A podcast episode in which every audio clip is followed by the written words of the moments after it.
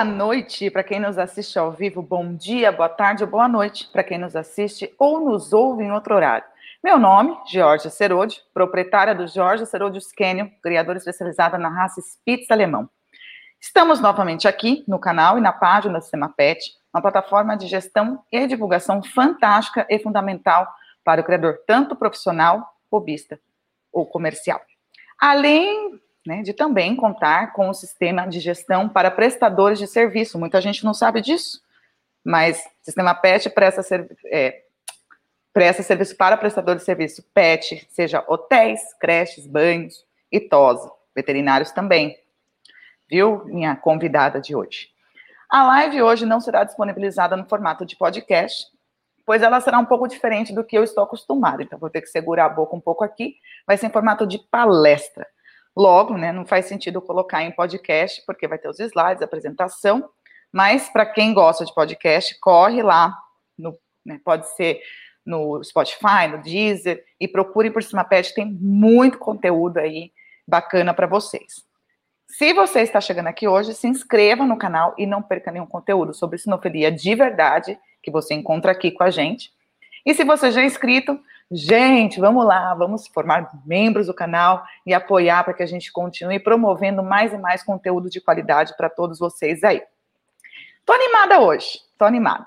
Hoje a gente vai falar sobre algo muito importante relevante para mim, um dos temas mais importantes já falado aqui, né, que se trata com cães, sejam criadores, proprietários ou prestadores de serviço. A gente vai falar sobre os primeiros socorros. Como, como a gente identificar um problema, o que fazer para ajudar, como fazer para não piorar o cenário. Enfim, vamos aprender o que fazer para socorrer rapidamente os nossos amados cães. Para isso, nós vamos contar.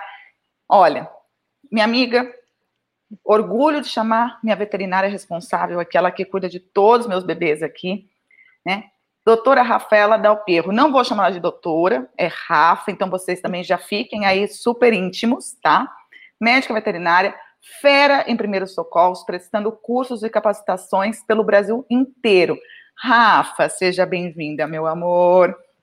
Oi, Georgia, tudo bem? Muito obrigada pelo convite. E eu fico muito feliz por estar aqui participando junto com vocês. É como eu falei, gente, esse é um tema assim é, Rafa, que a gente troca muita figurinha e ajuda muito, não só eu, mas ela atende vários canis aqui da região. E ela faz, ela dá esse curso de primeiros socorros, que eu, Rafa, assim, particularmente acredito que seja um, um dos temas mais importantes, como falei, né, não só para criadores, mas para proprietários, porque às vezes a gente não sabe como agir em algumas situações, ou a gente acaba piorando a situação, né? Às vezes não dá tempo de levar, às vezes a gente quer levar para o veterinário e precisa estabilizar primeiro o cachorro, o filhote ou o que seja. Então, eu acho muito importante a gente poder estar tá passando isso para o pessoal e que todos aprendam, porque é todo dia que a gente aprende e vida de criador, cada dia é um dia diferente. É uma então, surpresa. Rafa, ah, a gente sabe, né, Rafa? Mas olha, aqui já está entrando Guilherme Nascimento, boa noite. Saulo, lindo Saulo, adoro seus gatos. Boa noite. Adestrador Paulo Negrini, que o pessoal já está entrando aqui. Eu tenho certeza que essa vai ser uma live que vai ficar aqui para a história do, das lives de sexta-feira. E vocês vão gostar muito da apresentação que a Rafa aí preparou para vocês. Rafa, antes de qualquer coisa, é, explica para o pessoal de casa, antes da gente começar a apresentação, é, a importância que é os primeiros socorros e o que são os primeiros socorros. Assim, para que, que serve? Por que, que chama primeiros socorros? É, na verdade, eu acho que o primeiro socorros é uma das coisas mais importantes que tem para quem tem animal, independente de ser criador, de ser tutor. Por quê? Porque às vezes a gente, a gente muitas vezes vai salvar a vida desse animal é, conseguindo reverter alguma situação naquele momento. Porque quando a gente faz o primeiro socorros, quer dizer que esse animal, se naquele momento ele não for atendido, ele não tiver nenhum recurso, nada fizer, pode ser que ele venha a óbito. Então, assim, tem que ser feito algo antes do veterinário chegar ou antes de conseguir chegar numa clínica, que muitas vezes não dá tempo da gente fazer isso se você não tiver uma informação. Perfeito.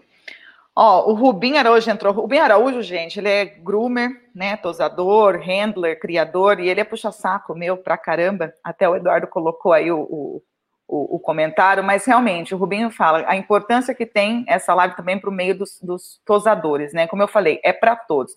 Então, Rafa, bora começar? Aí vamos fazer bora. o seguinte: se tiver alguma pergunta aí pelo meio, eu levanto a mão aqui, eu te pergunto. Pessoal, fica à vontade, aproveite essa fera né, na veterinária aqui, que é a Rafa, para vocês poderem tirar todas as dúvidas e bora lá para mais uma apresentação. É contigo, Rafa. Beleza, então vamos lá, pode passar.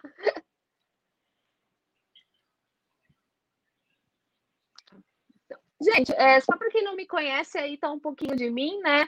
Eu sou especialista em clínica e cirurgia, reprodução, acupuntura, fisioterapia, dentre outras é, formações que eu trabalho hoje em dia, tá? Já estou trabalhando há desde 2010, há 11 anos, e trabalho muito com curso de capacitação também, né? Aonde o de primeiros socorros é um deles. E aí agora eu vou falar um pouquinho para vocês sobre os primeiros socorros em si e como a gente trabalhar com cada um deles. Próximo.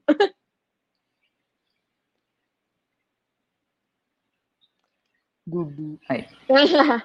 então vamos lá. Primeira coisa que eu acho importante é assim: é, é, não vou seguir exatamente como está no, nos slides, mas eu vou explicar. Primeiro a gente discu discutiu o que, que é uma emergência de uma urgência, né? A gente não sabe a diferença disso. Emergência é algo, se eu não fizer naquele momento nada, esse animal tem 90% de chance de vir a óbito. Urgência é, ele está mal? Está mas eu consigo dar uma estabilizada, chegar no veterinário, eu tenho lá um tempo de conforto ali tranquilo para conseguir chegar com esse animal. Então, os primeiros socorros entram muito na emergência. É, esse animal parou, esse animal não está reagindo a nada. O que, que eu posso estar fazendo? Tá? Então, ou seja, com um acidente, com uma queda, com uma hemorragia e etc., tudo isso a gente entra em casos de emergência, tá bom? Pode passar. Então vamos lá, né? Uma das coisas que acontece muito é, e as pessoas me perguntam o que, que faz no momento de um animal engasgado, animal com as vias aéreas obstruídas, seja ela né, por ter comido, vamos supor, algo que ficou preso, um brinquedo, ou seja, um filhotinho que ficou engasgado porque ele teve uma aspiração no momento da, da de mamar, né? Então, a gente pode trabalhar com algumas formas tentando desobstruir esse animal, tá? É, fazendo massagem, fazendo respiração, mas uma das manobras que existem é a manobra de Heimlich, que é realmente colocar ele basicamente de cabeça para baixo, para tentar fazer com que tudo que está obstruindo aquele canal possa ser eliminado. Isso tem que ser feito naquele momento. Então, imagina um cãozinho recém-nascido, né, com poucos dias de vida, né, que ele, ele acabou inalando o leite e ele precisa soltar. Então, a gente precisa fazer algumas manobras realmente para conseguir fazer com que ele tenha realmente uma desobstrução e ele consiga respirar e se alimentar normalmente. Pode tocar.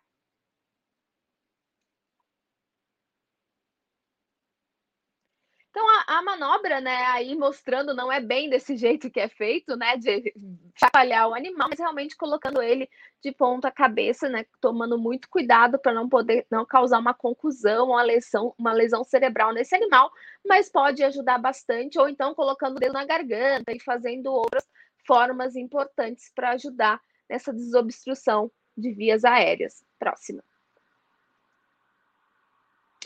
Angústia respiratória, né? É o que? Na verdade, quando o animal não está conseguindo respirar. É, ele pode estar tanto com uma parada cardiorrespiratória ou com uma dificuldade respiratória, e aí esse animal vai realmente precisar de oxigênio. E aí, o que, que eu posso estar fazendo até o momento de eu conseguir chegar no veterinário? Nesse caso, gente, não adianta tentar só fazer em casa, por quê? Porque esse animal não vai aguentar por muito tempo.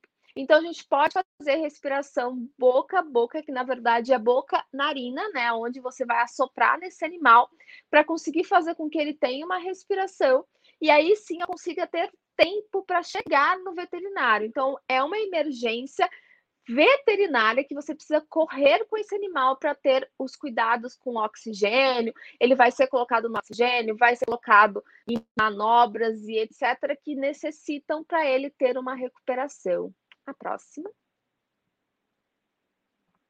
Então, aí seria um cãozinho, né, que ao chegar no veterinário entrou na oxigênio terapia, que a gente pode fazer oxigênio terapia dentro realmente de uma, uma câmara de oxigênio ou colocando as cânulas na cavidade nasal para ele estar respirando. Próximo.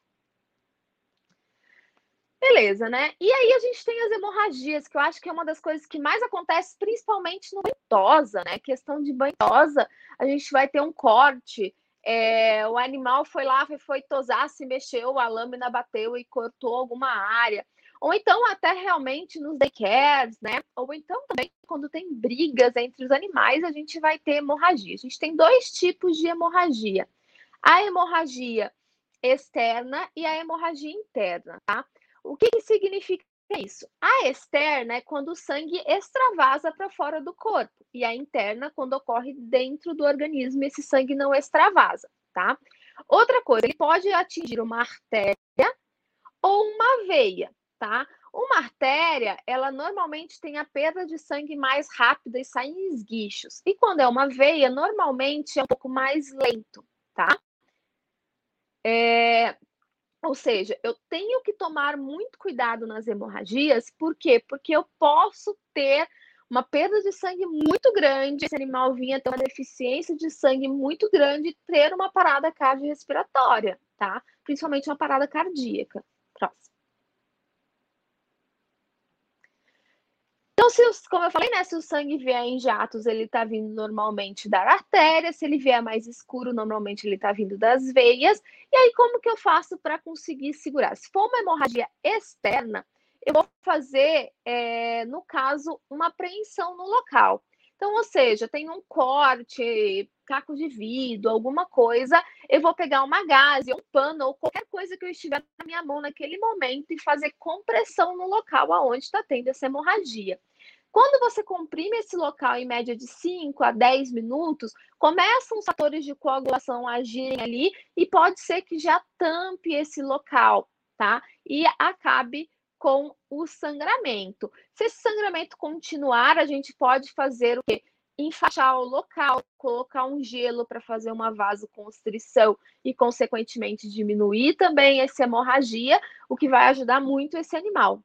Próximo. E aí a gente tem uma pergunta que é muito recorrente assim para mim, né? E na verdade tem vários mitos recorrentes do sangramento pelo corte da unha. Existe uma forma correta de cortar a unha, principalmente quando a gente trabalha com a unha de animais que tem a unha branca, é super fácil, né? A gente consegue ver aonde termina e aonde começa o vaso sanguíneo. Quando a unha é preta, é um pouquinho mais difícil, mas tem um truquezinho para a gente ir seguindo o coxim para fazer esse corte da unha. Ah, fala, mas eu fiz isso certinho, mesmo assim sangrou. Gente, sangrou, beleza. Eu falo a mesma coisa que pegar a cutícula, a unha quebrar no toco, tá? Vai incomodar? Vai. Vai machucar? Vai. Vai matar o animal? Não mata, tá, gente? Já me perguntaram várias vezes isso. Se a unha cortada e sangrar, o cachorro morre. Não, ele não morre, tá? E a perda de sangue também não é uma coisa absurda. Então, como que eu posso fazer? Eu vou pegar uma gase, posso pegar um estanca-sangue. A gente tem dois tipos de estanca-sangue.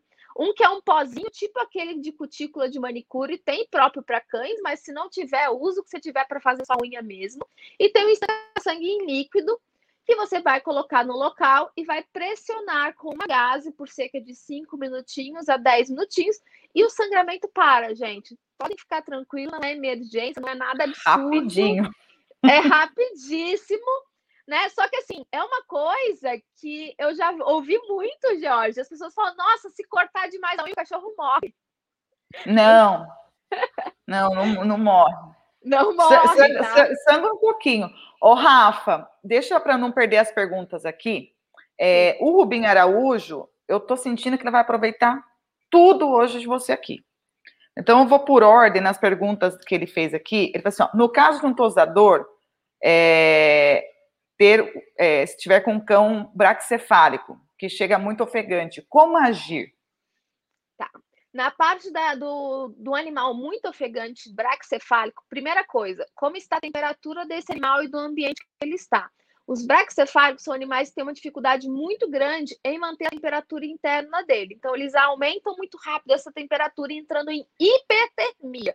Então, a primeira coisa é tentar baixar a temperatura do ambiente, tá? E, consequentemente, abaixar a temperatura dele, dando um banho nele gelado, colocando gelo na nuca, alguma coisa assim. Uma toalha molhada, alguma coisa assim. Uma molhada, alguma coisa assim, para ele ir voltando. Mas, se eu não me engano, eu vou falar de hipertermia mais para frente. Beleza. A outra pergunta dele: cães que ficam muito estressados no banho é, casos de cães que é, já, ele já falou que teve casos de cães que saltam o olho para fora no banho e, e tosa. Como agir? Gente, eu acho que eu ia ficar desesperada. E acontece. Volta ele para dentro. E Mas acontece. Acontece isso por quê? Por causa da, da, da, da pressão arterial, às vezes aumenta no nervosismo? Isso mesmo. Na verdade, eles ficam muito ansiosos, né? E aumenta essa pressão. Ocorre normalmente nesses olhos, nesses animais braxcefálicos com olhos esbugalhados, ou seja, o xixo, né? É o mais comum. Então, o que, que você vai ter? Você sempre vai ter em mão uma gase, uma compressa, que você literalmente vai pegar a gase, jogar bastante soro fisiológico, vai colocar no olho e vai botar para dentro. Pode, provavelmente, muitas vezes não vai voltar sozinho. Você vai precisar levar no veterinário para ver se é caso cirúrgico ou não. Mas, assim, primeiro socorros é umedece o máximo possível a compressa e coloca, nesse, e coloca no olho. Porque esse olho não pode ficar ressecado, senão tem risco de perda da visão e perda ocular desse animal. É, é, você sabe, assim, é, eu, eu ia deixar isso mais para frente, mas assim, eu vejo que tem bastante tosador aqui. E depois que a gente terminar, vai pensando já aí. É, Andrea, chegou, tá atrasada, filha. Ó, Olha a hora já, tá atrasado. É, para quê? Para a gente é, falar mais ou menos assim, que nem tanto o tosador quanto o proprietário, o, o criador, sim ou sim, o, que são as coisas básicas que a gente deve ter no local quando a gente está lidando com o animal. Mas isso a gente deixa mais para frente. O Rubinho aqui perguntou de cães epilépticos que entram em crise, como agir, mas eu acho que você vai falar sobre epilepsia daqui a pouco. Então, Sim. bora lá, vamos continuar. Próxima.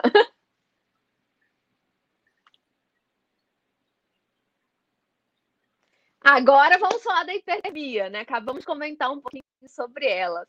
Na verdade, a hipertermia, assim, os animais, eles, primeira coisa que atrapalha eles a conseguirem manter a temperatura corporal adequada. Eles não têm glândulas de suor, então eles não transpiram, tá? A transpiração deles é através da respiração. Então, é aquela respiração ofegante, né? Que ele faz essa, consegue tentar fazer essa troca é, de calor com o meio externo e o meio interno. E se o ambiente externo estiver muito quente, ele também é muito difícil ele conseguir manter o calor corretamente dentro, a temperatura correta dentro dele. Então, a gente tem vários fatores de risco, né? Locais fechados, falta de circulação, né? Pode ser animal, animal obeso, animal braxcefálico, animal é, de pelagem com subpelo né? Animais que ficam fechados em carro, animais que ficam sem água, é, à vontade de água fresca. Tudo isso predispõe esse animal a ter uma hipertermia. E, gente, nesse, nesse calor que está fazendo diariamente, a gente tem que ver que para sair com esse animal de casa, né, se você for passear alguma coisa, tem que ser antes das sete da manhã e depois das sete, oito horas da noite, tá? Porque se fizer antes disso, a chance de acontecer algum problema, de ter uma temperatura aumentada aí, é absurdamente grande, tá? Próximo. E aí, o que, que ele vai mostrar quando ele está tendo uma hipertermia, né? Então, ele vai começar com essa dificuldade respiratória, vai ficar com muita sede, ele vai ficar angustiado, ele vai ficar, pode ter vômito, pode ter uma diarreia, a boca dele fica extremamente vermelha, os olhos ficam extremamente vermelhos, dependendo desse tamanho da hipertermia que vai diminuir a circulação, pode ficar até arroxeado, tá? O animal começa a ficar desorientado, pode ter convulsão, cair convulsionando, pode ter desmaios e pode vir ao óbito, tá, gente? Em poucos minutos, tá? Então, ou seja, já peguei gente que falou que foi passear com o animal no meio da rua à noite, à noite, caminhando, o animal caiu, desmaiou e já era. Não teve nem tempo de chegar no veterinário. Não dá tempo. Então, assim, se você tem um animal braxcefálico, se você tem um animal que tem um risco maior, né, um bulldog, um shih tzu, um shih tzu, um boxer, né, que são esses animais, animais até de pelo mais escuro, anda com uma bolsa de água gelada, anda com água gelada junto, alguma coisa para tentar baixar a temperatura caso venha ter algum problema aí numa caminhada ou em algum lugar assim, tá? Ô, Rafa, você... uhum. tem, tem mesmo essa, essa, essa diferença com relação à cor da pelagem do animal? Quanto mais escuro, mais ele sofre? Na verdade, sim, o escuro ele absorve mais calor, a cor escura absorve calor. Então, assim, acaba tendo realmente uma diferença. Não tem diferença em questão de pelo, tá? Então, não venham com a ideia de tosar o animal todinho para ele não ter calor, porque na verdade é pior. É, o pelo, na verdade, ele protege o animal do calor também, assim como do frio. Então acaba sendo pior. Então você pega o animal, pela ele todinho, ele tem mais chance de ter uma hipertermia do que se ele tiver pelo. Isso é importante a gente saber também, tá? Importante para quem é tosador também não indicar isso, né? Não indicar a tosa do animal pelada por causa do calor, tá? Então, explicar que isso realmente não procede, é um mito, realmente, porque o pelo tá lá para proteção. Você já viu aquele, tem, você acha no, no Google, na internet, que tem a foto do mesmo cachorro, onde ele tá metade tosado e metade com pelo, e aí colocam a foto dele, é, colocam ele numa. Aquele negócio de ver o calor, como é que é o nome? É... Ah, a termo, a termorregulação. É, aí você uhum. vê que aonde não tem pelo, ele tá realmente assim, super, assim, bem mais quente, com até uma hipertemia, e onde tem pelo ele está normal, né? Ah, não, o que você está fazendo aqui, Eduardo? O que, você quer? Gente, assim, ó, assim, pessoal, é, pessoal, boa noite. Quem não conhece, sou Eduardo Antunes, é, fundador e diretor do Sistema PET. Assim, com relação a esse tema de tosar ou não tosar, a gente vai anota aí, Jorge, a gente vai fazer uma live sobre esse tema em especial. É porque é um tema. Eu adoro contro... de live aqui, gente. Porque vocês é, estão indicando, pessoal, indiquem lives. Eu dei o, o, o coisa para vocês lá, o, o link, é, né, Eduardo? É, pauta.sistemapet.com. Vocês querem temas aqui? Indiquem lá pra gente. Então a gente vai fazer uma livezinha sobre esse tema, que ele é bem polêmico, tá? Tem gente que defende muito a tosa, tem gente que não, def... que não defende a tosa, então a gente vai chamar aí a galera para fazer um debate legal e gostoso aí. Adoro. então, é, então, tô saindo aí. Obrigadão, pessoal. Desculpa a intromissão. Beijão. Pode trocar o slide. Pode continuar aí, Rafa. Tá, então assim, é realmente a parte da hipertermia, a gente precisa tomar esse cuidado, né? Pode trocar para mim o... Tá. o slide. É.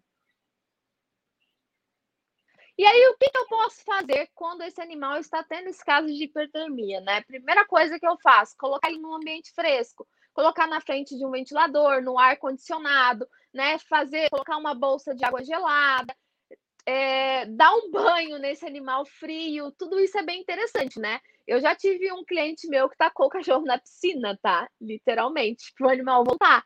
E assim, se por acaso ele tiver uma dificuldade respiratória, Aí, assim que você conseguir regular essa temperatura colocando, você corre para o veterinário para ver se a gente não tem nenhum tipo de lesão decorrente dessa hipertermia, ok? Próximo. E aí vem o pior, né? Parada cardiorrespiratória. O que, que eu faço? O cachorro parou, né? Ou filhote, ou adulto, ou recém-nascido e etc. Ele parou de respirar e ele parou o coração de bater.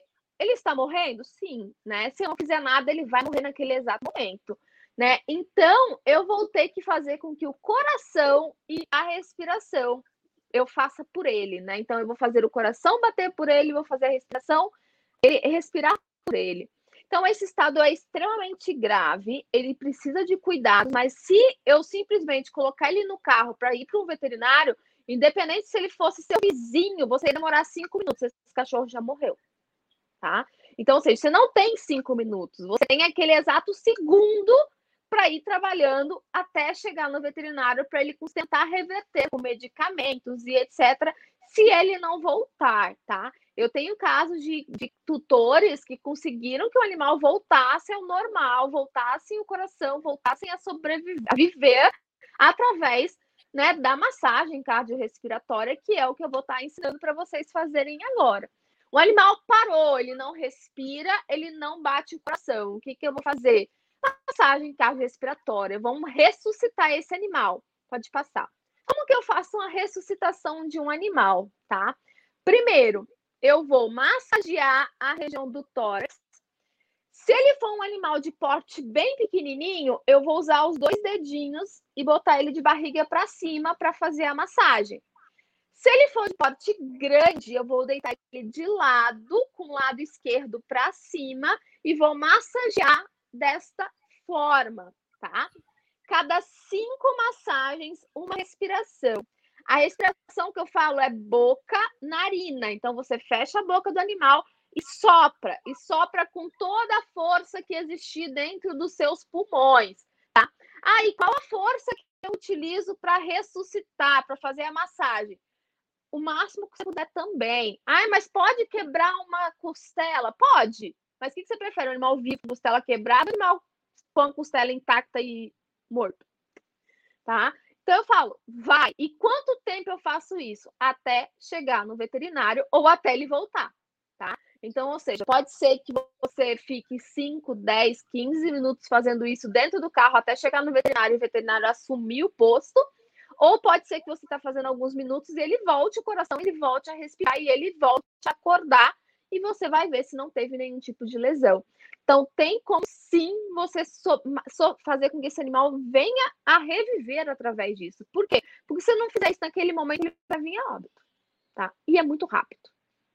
É, eu vou contar uma experiência que eu acho legal a gente contar a experiência que a gente tem. A Rafa tem um monte aí também atendendo né, os, os, os pacientes. A Rafa conhece a Martina e muita gente está me assistindo aqui conhece a Martina. Gente, Martina é minha alma gêmea, é uma cachorra que, assim, ela conversa comigo, ela me entende, eu entendo ela, é, enfim, vocês já conheceram ela aqui. A Martina, com uns oito meses, é, brincando com a minha filha, ela, minha filha assustou com ela e assim meio que empurrou ela sem querer no susto e a Martina parou e teve essa parada cardiorrespiratória. A Martina é uma cachorra que ela tem 18 centímetros de cerneiros e pesa 1,8 kg, então é bem pequenininha, imagina com oito meses. Na hora, a primeira coisa que eu fiz foi o que a Rafa acabou de falar. Comecei com a respiração e a massagem cardíaca. Ela voltou é, e eu levei ela direto para o veterinário. Eu primeiro restabilizei ela, né, e levei ela direto para o veterinário. Ela foi com ainda com dificuldade respiratória, tudo ficou internada é, duas noites. A primeira noite teve que tomar, inclusive, adrenalina, porque, né, não causou lesões futuras, porque eu tive essa, essa reação, talvez de mãe, né, criadora, enfim, de fazer esses primeiros socorros. Mas o que, que por que, que a gente conta as experiências aqui? Por mais que assim o cachorro voltou, né, o cachorro veio, voltou e ele está respirando bem, é de suma importância que você leve esse cão, tipo, assim que ele voltar para o veterinário, porque há é, avaliações e exames a serem feitos lá que você não vai saber fazer em casa. Como eu, como criadora, não vou ter nem os aparatos suficientes para poder fazer em casa, para ver se não houve uma lesão, para ver se não houve alguma sequela daquele, né, daquela parada cardiorrespiratória. É, inclusive, quem me ensinou a fazer é, esse primeiro socorro com filhote foi a doutora Rafaela. E disso a gente já salvou bastante filhote aqui, mas assim, no meu caso, eu tenho a sorte que a Rafa vem na minha casa né? Então ela vem e atende meus cachorros aqui, mas é, é, sempre importante vocês terem isso na cabeça. Prestou primeiros socorros. Eu sou ainda mais chata, assim, independente de pode ser a coisa mais um engasgamento. Leva, leva porque antes precaver do que remediar depois, né? Vamos lá. Sim. É, e na verdade, né, a, a parada cardiorrespiratória não tem como você aguardar chegar no veterinário. Não tem, tipo, não tem essa opção, tipo, eu vou levar direto pro veterinário. Você tem que levar, mas se você não fizer nada naqueles minutos iniciais, esse animal vai morrer, ele vai chegar morto lá. Tá? Então, eu pode ser, a gente pode utilizar todos os medicamentos do mundo. não vai ter jeito. Se esse animal já parou de respirar 4, 5 minutos, o coração parou 4, 5 minutos, não tem mais o que fazer, tá? Ele já morreu. Então, ou seja, não dá tempo, literalmente, que a Georgia me ligasse agora. Rafaela, tô com um cachorro assim. Não dá tempo de eu ir 5 minutos na casa dela, se você morasse lá. Poderia, né, Rafa? Poderia. É, a Marcela Gaeta está perguntando aqui: um filhote de 700 gramas, como soprar com maior força? Ou um recém-nascido, isso não explode o pulmão? Não, não, até porque não tem, vocês não, a gente não tem força suficiente para conseguir expandir de uma forma tão forte assim. A gente precisa que expanda realmente o tórax desse animal, que a gente consiga fazer com que esse pulmão encha de ar. Lembrando que, mesmo assim, a gente está jogando uma quantidade muito grande de gás carbônico. Nem é tanto oxigênio assim, mas a gente está conseguindo fazer com que ele ainda tenha uma circulação de oxigênio. Então, pode ficar tranquila, você não vai explodir lá dentro o animal. E é o que eu falo também, né? Nesse momento, é o que? O animal está morto na sua mão. Você tem que tentar fazer o possível e o impossível para reverter a situação. Não adianta querer ir brincando, tipo, soprando um canudinho e fazendo carinho nele, que ele não vai voltar. Perfeito. Ah, pode passar, gente. Então, aqui é o desenho, mais ou menos, só para explicar, né? Se ele for um cachorro de porte médio, eu consigo fazer ele decúbito lateral, né? Ele deitado de lado. Se ele for de um porte mais, bem mais, menor ou muito maior, eu faço ele de frente e vou assim. E se for um filhotinho, eu vou com dois dedinhos com a barriga para cima, tá? E vou fazendo a massagem. E lembrando que a respiração é boca, focinho. E cada cinco massagens é uma respiração. Cinco massagens, uma respiração, tá? Próximo. E aí vem para os criadores, né? Auxílio no parto, né? O que, que eu posso estar fazendo para ajudar a fêmea naquele parto? Primeira coisa, o auxílio no parto, na verdade, é muito mais focado nos filhotes do que focado na mãe. Se essa mãe não está conseguindo parir, eu vou ter que correr com ela para o veterinário para a gente fazer uma indução ou para fazer uma cesariana? Se ela está tendo alguns problemas no momento do parto, de não romper, não, não romper a bolsa, né, não limpar o animal e etc., aí a gente consegue mexer melhor e trabalhar melhor, tá? Então, ou seja, como que é o auxílio no parto? Primeira coisa, né? Sempre que essa fêmea vai entrar em trabalho de parto, acho que a maioria aqui já conhece, ela geralmente tem uma mudança de temperatura, a maior parte delas, onde diminui cerca de um grau. Ela vai ter o rompimento da bolsa, né? Aí rompe a bolsa, e depois que rompe a bolsa, até nascer o filhote, tem no máximo 30 minutos, tá? Se não ocorrer nada nesses 30 minutos, chama o veterinário, porque vai ter que induzir, vai fazendo massagem, ajudando ela para ver se realmente estimula ela até a contração, porque ela precisa contrair. Beleza, nasceu o primeiro filhote, até o segundo intervalo ideal máximo seria de duas horas, para a gente não ter problemas com esse segundo filhote de estar sem oxigênio e etc. E aí nasce o filhote. Quando ele nasce, ele nasce dentro de uma bolsa que é chamada bolsa miniótica, porque dentro dessa bolsa tem o líquido que é o que nutre ele, tá? E ele está ligado à placenta junto ao cordão umbilical, que é quem vai estar respirando e nutrindo esse animal, tá? É, então, ou seja, quando o filhote nasce, ele sai dentro da bolsa, tá? E existe uma placenta para cada filhote. Então, se tiver dois filhotes, tem duas placentas. Se tiver três filhotes, tem três placentas. A próxima. Tem mais alguma coisa do auxílio? Tem. E aí ele nasceu e a mãe tá cansada, tá morta, ou é primeira cria, não sabe o que faz com aquelas criançadas nascendo, né? Não tá entendendo nada. Eu vou romper a bolsa. Então, ou seja, romper a bolsa como, né? o ideal é você ter um material. Se você tem uma fêmea gestante, você está fazendo um acompanhamento gestacional das suas fêmeas, com ultrassom e etc., você já tem até sabe quantos filhotes provavelmente virão nascer. Então, tenha um kit, uma tesoura esterilizada, gases, compressas, a bolsa de água quente, o mel, tá? Que é muito interessante que vão ser é, aparatos que você vai, poder utilizar. Uma luva, né, gente? Luva é importante também para estar tá auxiliando. Então, primeiro, a, o filhote nasceu dentro da bolsa, a mãe não deu bola para ele. Então eu vou romper a bolsa, com uma tesoura esterilizada eu corto, tiro ele da bolsa, vou limpar as narinas, eu posso limpar as narinas de várias formas, tá? Massageando mesmo com a toalhinha, retirando tudo, utilizando uma seringa para sugar ou aqueles sugadores que a gente consegue comprar para filhotes também. Tem um método que a gente faz que é de chacoalhar também, mas eu falo que tem que tomar muito cuidado. Só faz realmente quem sabe fazer, para a gente não provocar problemas nesse filhote. Tá? É o pêndulo, né? É o pêndulo, isso. É, e aí eu vou limpar muito bem as narinas, né? Tem, dependendo do desespero que tá, tem gente que enfia até a boca lá dentro e puxa, e puxa o líquido, entendeu? Mas o ideal é limpar bem para esse animal ter a primeira respiração. Então, nesse momento, ele tem a primeira respiração. Quando ele respira, beleza, né? Deu o primeiro resmungo, nasceu, fique feliz, está tudo bem. Depois eu vou pensar no meu cordão umbilical. Então, eu vou pensar no cordão umbilical. O que, que eu vou fazer? Eu vou cortar o cordão, deixando mais ou menos um, no máximo um centímetro de diâmetro. O ideal seria amarrar o cordão e cortar em cima do cordão, tá? E utilizar um fio de nylon, né, um fio de nylon estéreo, limpo, para você realmente fazer uma forma mais correta, tá? Cortou o cordão umbilical, secou o animal, coloca ele direto para mamar, tá? Coloca ele na teta, na teta direto para mamar.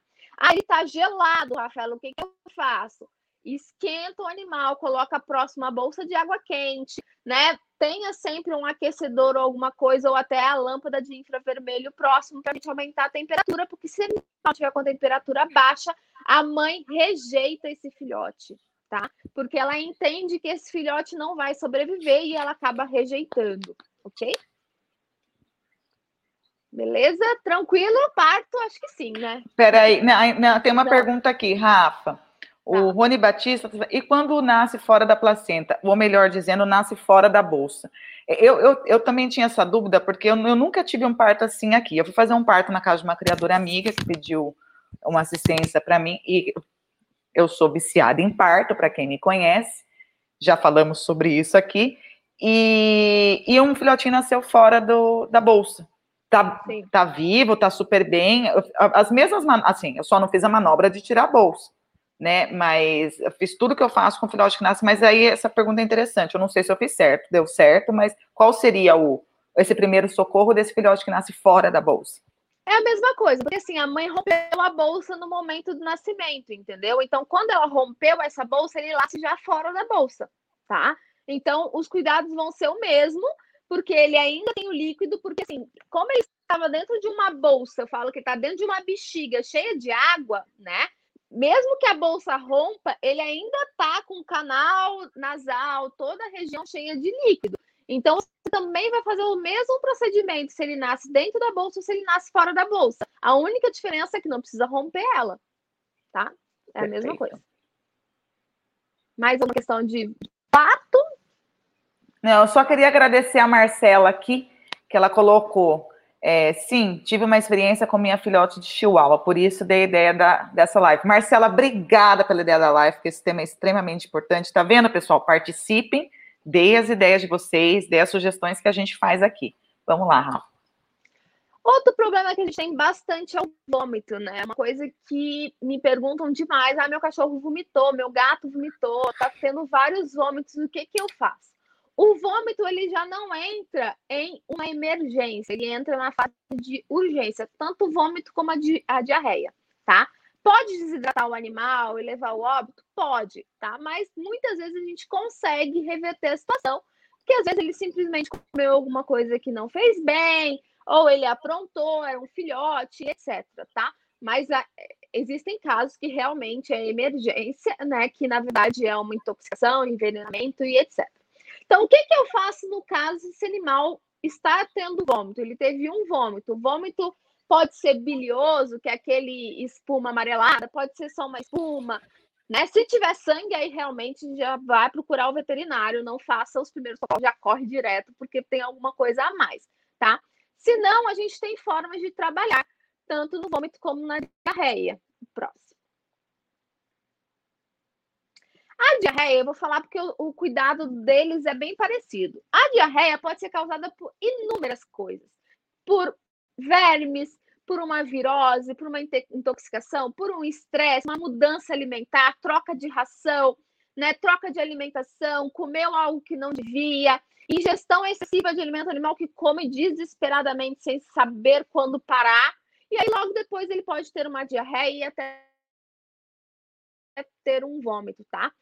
Qual que é o problema da diarreia e do vômito? Sempre que eu tenho vômito ou diarreia, eu tenho que lembrar uma coisa: eu nunca posso fazer com que ele pare. Tipo, eu quero dar um remédio para cessar o vômito e cessar a diarreia. Por quê?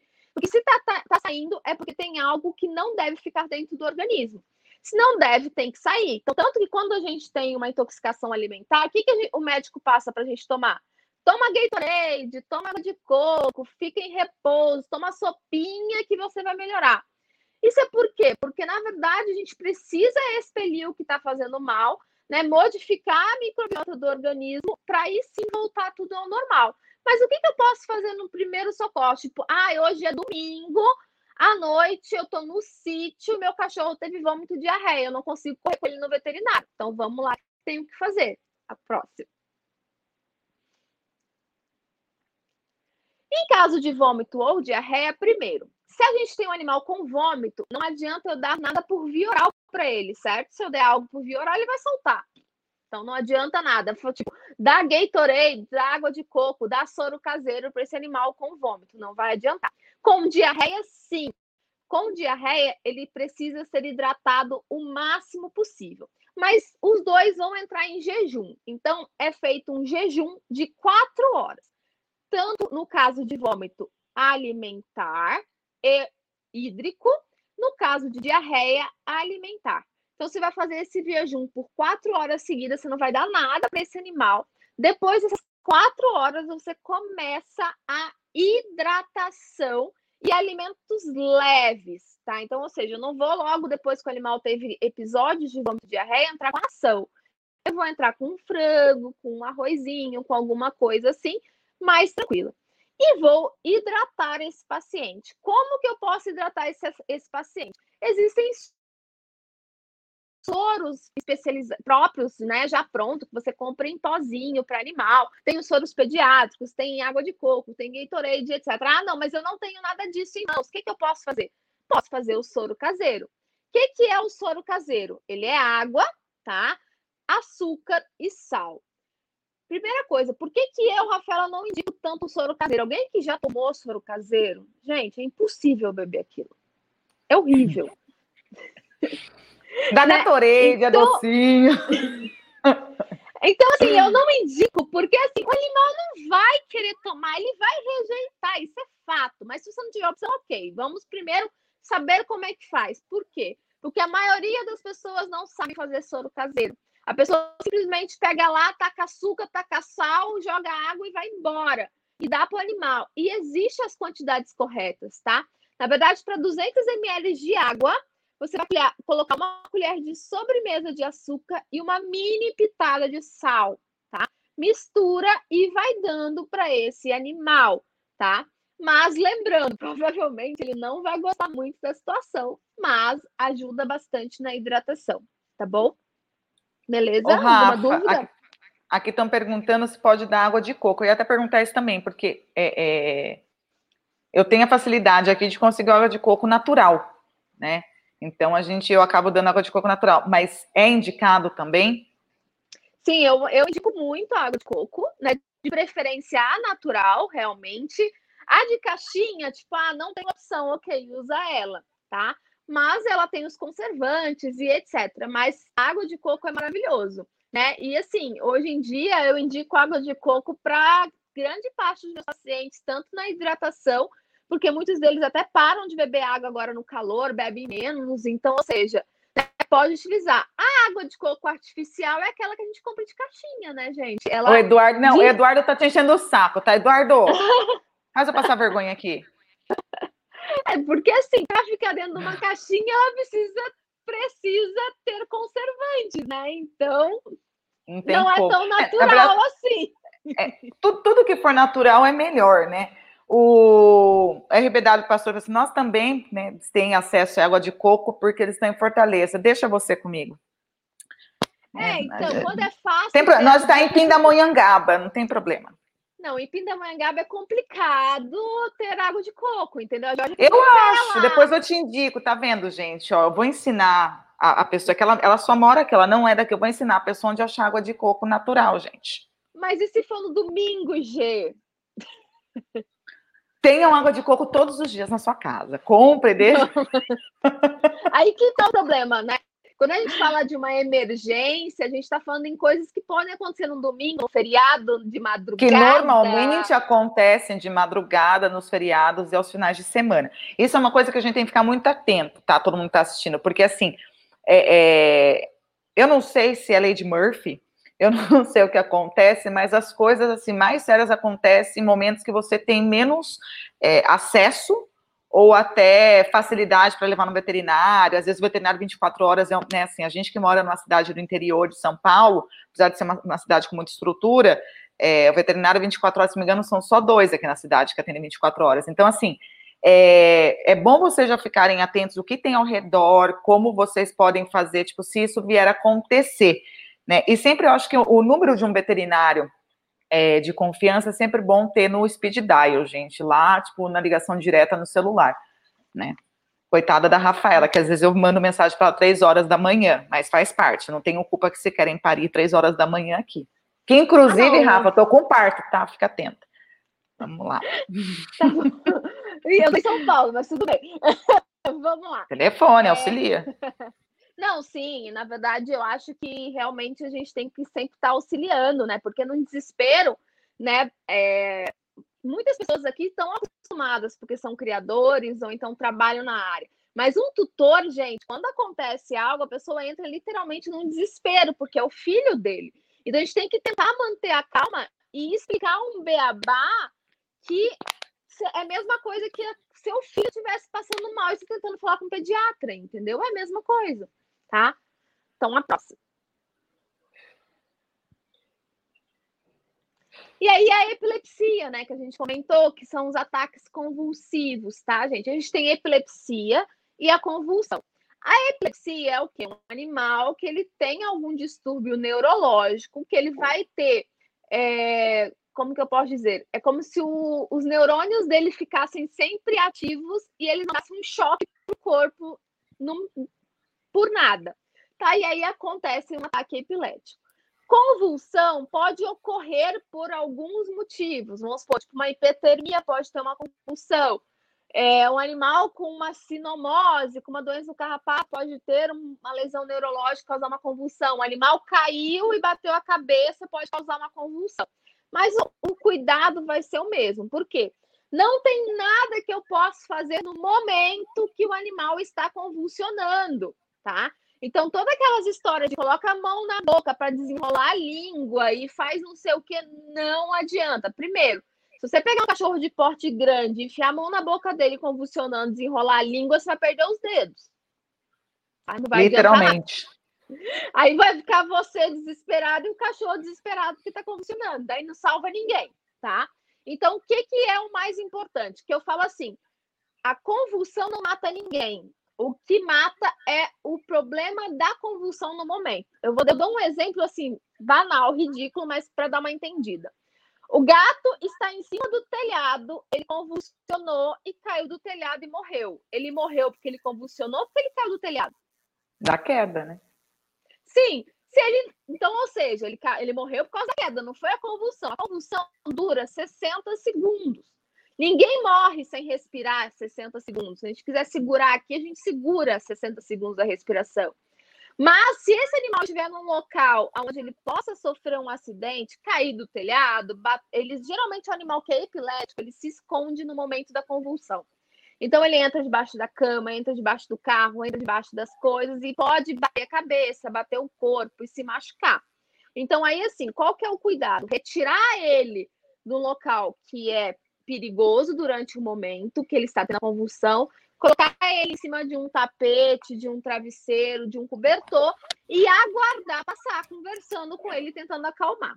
Depois que passa a convulsão, demora de 20 a 30 minutos para esse animal recuperar a consciência. Então, gente, não fiquem tristes e chateados se seu cachorro rosnar para você, querer te morder, ficar bravo porque você está mexendo nele, porque ele não está entendendo, ele não sabe quem é você naquele momento, tá? E aí, depois que ele recupera a consciência, aí sim, vamos ver o que, que está acontecendo. Ele é um animal epilético, ele teve uma convulsão por algum motivo, tá? Então, ou seja, sempre que esse animal convulsionar, naquele exato momento, a gente vai tirar ele do local onde ele possa ter um ataque, ok? Ou uma, ocorrer uma lesão devido a isso. Ô, Rafa, é, se você, assim, eu vejo muita gente, tipo, se o cachorro teve alguma convulsão, passou a convulsão, eles, tipo, colocam próximo do corpo e apertam um pouquinho mais. Você acha que o cachorro precisa ter essa segurança? Que o cachorro se sente mais seguro quando está em espaços mais espaço, ou você tem que deixar o cachorro mais à vontade em um local seguro, macio, onde ele vai até ele recuperar aí 100% da consciência. Eu falo que depende do cão, porque vamos supor, se você pegar o seu canicorso, por exemplo, G, e ele tiver uma convulsão e você apertar ele, ele vai te morder. É, eu... Se você pegar, se você pegar a Martina, ela vai acalmar. Então, ou seja, depende muito do animal. Então, não é uma regra. Porque, assim, dependendo do animal, como ele não sabe o que está acontecendo, ele não te reconhece, ele vai te atacar. Né? Então, assim, veja e conheça o animal que você está trabalhando. Se for um animal de porte pequeno, um animal mais tranquilo, tudo, realmente enrola ele, abraça, conversa, calma ele. Se for um animal que realmente tem um risco para você, deixa ele num lugar mais calmo, vai observando, vai conversando de longe, porque assim, já teve casos de pessoas serem de tutores meus serem mordidos após uma epilepsia porque acha que o animal depois tem que abraçar, beijar e etc. E o animal realmente ataca às vezes, porque ele não reconhece, tá? Perfeito. Então a gente tem que tomar esse cuidado, tá? A próxima, não sei se tem uma próxima, não lembro. É... Deixa eu ver, deixa o Eduardo passar aí primeiro. Tem. Ô, Rafa, só, só antes de você falar de atropelamento, senão eu perco a, a, a pergunta claro. aqui. É, o Rubim está perguntando como agir no caso de deslocamento patelar em cães muito tóis, né? Principalmente, né, ele fala em banhetosos, alguns profissionais manipulam de uma forma incorreta e deslocam a patela das raças, como Spitz, Yorks. É, você acha seguro, assim, um, um, um proprietário, um criador que, assim, porque assim, nem todos os criadores são são veterinários. Eu mesmo não sou veterinária, por exemplo. A gente faz o possível até você chegar, até o veterinário chegar.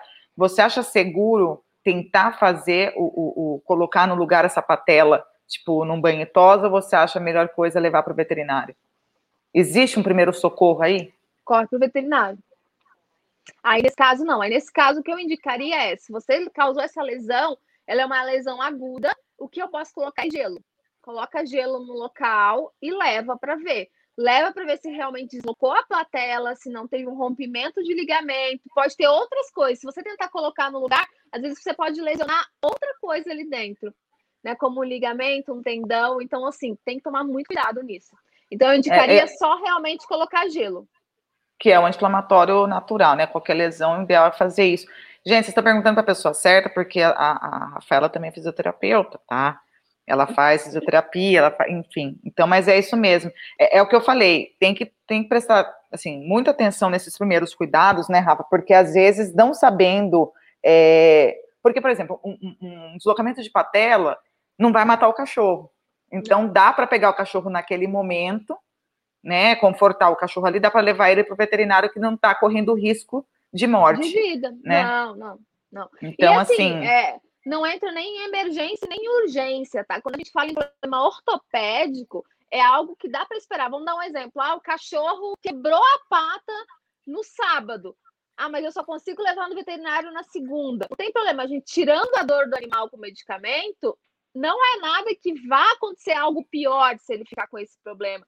Ele tem que ficar sem dor. Então, assim, os primeiros socorros é amenizar a dor, né? Aí você liga seu veterinário e fala: o que, que eu posso dar para ele? Posso dar, sei lá, um, um anti-inflamatório, um analgésico ou só colocar o gelo? Eu falo: nunca dê nenhum medicamento sem, sem, sem uma orientação. Então, assim, o gelo é um anti-inflamatório e um analgésico que você pode estar utilizando. Que não problema. vai fazer mal, né? Sim, sim. Tá? É importante também a gente pensar sempre assim: tudo que for agudo, ou seja, aconteceu naquele momento, eu preciso botar frio, então eu vou botar gelo. Então, ou seja, um animal caiu, um animal bateu, um animal fez alguma coisa naquele momento, torceu, gelo. Ah, ele já está mancando há uns dois dias. Aí já não é mais agudo, é crônico. Aí é quente, tá? Então aí a gente põe uma bolsa de água quente, tá? Então aí a gente, isso é importante a gente também diferenciar. Então vocês entenderam, né? Quando é uma dor imediata, gelo. Se é uma, algo que está recorrente, aí a partir de dois dias, né, Rafa? Aí Sim. é quente. Quente, isso. O Whites and Goldens perguntando se pode dar alguma coisa para dor. Então, eu não gosto de chegar a indicar para você, tipo, ah, dá uma dipirona, dá um meloxicam, dá uma prednisona, sem conhecer o, seu, o animal, entendeu? Então, ou seja, pergunta para o veterinário que é o responsável, o veterinário daquele paciente fala, olha, aconteceu isso, posso dar alguma coisa? Até para não falar para você doses que podem ser erradas para esse animal. Então, assim, Tenham coisas que são naturais que têm um efeito analgésico, como eu falei do gelo mesmo, tá? Perfeito. Atropelamento. Atropelamento é uma coisa assim que a gente, na verdade, a gente não a maioria da gente tenta não atropelar, né? Mas a gente vê porque uma pessoa atropelou e você, a gente que ama animal, vai parar para tentar socorrer. Todos fazem isso, né? Todos que estão aqui. Então, assim, primeira coisa é cuidado para a gente não se machucar, porque o animal que sofreu um atropelamento, ele está com dor. Se ele está com dor, qual que é a reação de um animal com dor? Atacar, ok? Beleza, primeira coisa, eu vou colocar uma focinheira. Ah, Rafael, eu não tenho uma focinheira. Amarra a boca com o cadarço do teu tênis. Tá? Faz Tira a camiseta, rasga. Faz Sim, o que for. A gente faz o que for. Senão, eu falo assim, gente, quem gosta de bicho tem que ter uma, um kitzinho de coisas bobas dentro do carro, entendeu? Dentro da mochila, dentro da bolsa, que são coisas que você, se quiser ajudar um animalzinho na rua, você vai conseguir fazer isso, tá? Vou verificar os sinais vitais. Como eu verifico sinais vitais? Com a mão, gente. Eu vou colocar a mão no coração, onde fica o coração, vejo se o coração está batendo e vou ver se está tendo a respiração pelo movimento respiratório, que é o movimento de inflar e desinflar, tá? Se ele tiver hemorragia externa, eu vou estancar, que nem eu falei para vocês no começo, coloco uma toalha, coloco um, uma blusa, alguma coisa em cima, e aí eu vou levar ele para o veterinário mais próximo. Como que eu vou levar ele para o veterinário mais próximo? Isso que é o mais importante. Tem que tomar muito cuidado, porque se ele foi atropelado, eu tenho um risco de fratura de coluna, eu tenho um risco de fratura em algum local. Então, é simplesmente pegar o animal e colocar dentro do carro, tá? A gente faz uma maca. Como que eu faço uma maca? Com uma camiseta, tá? Coloca uma camiseta no chão, puxa o animal, coloca, levanto e levo ele para o carro, para a gente utilizar o mínimo possível de movimentação, tá? Se ele tiver uma parada cardiorrespiratória devido ao atropelamento, o que, que vão fazer? Respiração cardiorrespiratória, igual a gente falou um pouquinho mais para frente, mas a gente falou antes, tá bom? Maria Carmen, sua linda, oi. É a Whites and Goldens, que chique. Obrigada por estar tá aí. É, eu falei para vocês, o Eduardo falou assim: pô, você tá falando de Martina, Martina, Martina. Quem que é Martina, né? É, então, gente, essa daqui é a Martina, ó. Aí eu tinha a Martina, gente. Eu que dei um susto na minha mãe quando eu tinha oito meses. E aí, ó, a gente se fala pelo olhar, né, meu amor? Ela só não gosta muito da, da tia veterinária. Não, ela late pra tia quando a tia vem aqui, porque a tia dá picada. Então, vamos lá. Outra coisa é intoxicação e envenenamento. Gente, isso é muito importante, tá? Várias coisas intoxicam, várias coisas envenenam o animal. Como identificar o envenenamento, tá? Vamos lá. É, o que, que pode causar uma intoxicação e envenenamento? Plantas, produtos de limpeza. A gente tem muito acidente com produtos de limpeza, tá? É, a gente pode ser também um veneno mesmo, veneno de rato, veneno de pombo, veneno de não sei o quê, tá? E aí eu vou ver o que nesse animal? Salivação excessiva, o animal começa a babar. Vômito, ele pode ter algum inchaço, dependendo, ele vai ter uma picada de abelha, uma picada de aranha, vai ter um inchaço na região. É, aumenta a frequência cardíaca, o coração bate acelerado, pode ter vômito, pode ter diarreia, tá? e ele pode vir a ter convulsão pelo envenenamento, tá? Claro, gente, que assim, o, o, a gravidade, o sintoma depende do que está causando o envenenamento desse animal. Então, ou seja, um animal que comeu uma planta comigo ninguém pode, ele não vai ter o mesmo sintoma de um animal que comeu um chumbinho, tá? Ou um animal que tomou água sanitária, um animal que agora tomou, como é o nome daquele que estão usando agora mesmo de para desinfetar as coisas, gente. Pegando muito Lisoforme. Lisoforme, gente, lisoforme está intoxicando absurdamente os animais. Absurdamente, assim, logo quando começou a pandemia, foi uma das coisas que eu mais peguei, intoxicação por lisoforme. Tá? O pessoal achava que lisoforme não era para beber, isso pode, tá? Não é, tá? bebe álcool, bebe álcool que tá tudo certo. Álcool 70 também é sacanagem. Então, assim, eu vou olhar né, esse tipo de problema e o que que eu faço pode mudar. O que, que eu posso fazer naquele momento que eu vi os sintomas do animal, tá? Eu vou primeiro. Eu posso dar. Primeira coisa, não pode dar leite. Pode trocar. Não pode dar leite, tá? Porque toda vez que eu dou leite ou algo para esse animal comer, tá? Alimento, pão e etc., eu vou fazer com que o sistema gastrointestinal funcione mais. Ele funcionando mais, eu aumento a absorção do veneno ou da toxina. Então, o que, que eu vou fazer? Posso induzir o vômito? Posso, com água oxigenada, tá? Oxigenada não é de cabelo, não, tá? Oxigenado de de limpeza de, de machucado, tá? De ferida. A zero, de ferida, a 0,2% eu posso induzir o vômito. Mas se for alguma coisa que seja corrosiva, eu vou piorar. Vou dar um exemplo. É, o animal tomou lisoforme. Lisoforme é corrosivo, então ele engoliu o lisoforme. Então entrou queimando. Você induziu o vômito, saiu queimando. Então eu machuquei ele duas vezes. Então, nesse caso, eu não vou induzir o vômito. Mas ele comeu uma plantinha, ele comeu uma comigo, ninguém pode. Eu posso induzir o vômito porque não é corrosivo, ok? Outra coisa que eu posso utilizar é o carvão ativado. O carvão ativado a gente tem em pó e em comprimido, tá? Isso é importantíssimo a gente ter no, primeiro, no kit de primeiros socorros. Ele serve como uma esponja dentro do estômago, absorvendo tudo que tem lá dentro, tá? Inclusive as toxinas. E o principal que eu falo, o melhor amigo que a gente tem é a água e o gelo. Nossa, Rafael, água e gelo, sim eu vou hidratar esse animal o máximo possível. Água, água, água, água na boca dela abaixo, o máximo de água que esse animal puder, você vai dar para ele, porque quanto mais água eu der, mais maior é mais rápida a circulação, mais facilmente eu vou conseguir eliminar a toxina do corpo desse animal. E o gelo, por quê? O gelo, porque ele é anti-inflamatório, né? Então, se eu tenho locais, e ele também faz vasoconstrição. Então, se eu tenho locais com inchaço, com aumento de volume, vai diminuir por causa do gelo. Vem uma pergunta aí que eu não consegui ler. Ah, por envenenamento acidental com cipermetrina. Ela apresenta apenas vômitos. O Veste achou que pudesse ser intoxicação apenas e ela morreu duas paradas respiratórias.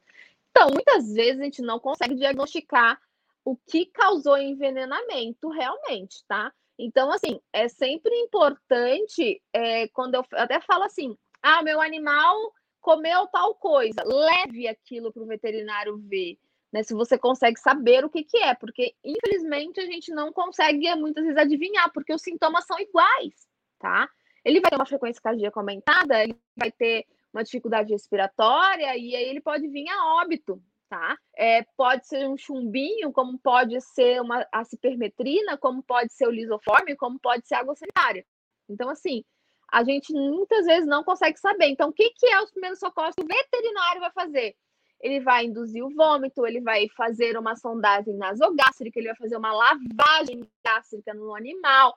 Se ele souber qual que é o, realmente o problema, ele vai poder utilizar um antídoto, se existir um antídoto, tá? Porque existem venenos que não têm antídoto. E aí sim a gente consegue retratar. Mas assim, não adianta eu dar um antídoto de organofosforado para o animal que se intoxicou com cibermetrina. Tá? Então a gente fica meio numa sinuca aí sem saber muito para onde ir, tá? Ô, ô Outra... Rafa, ah.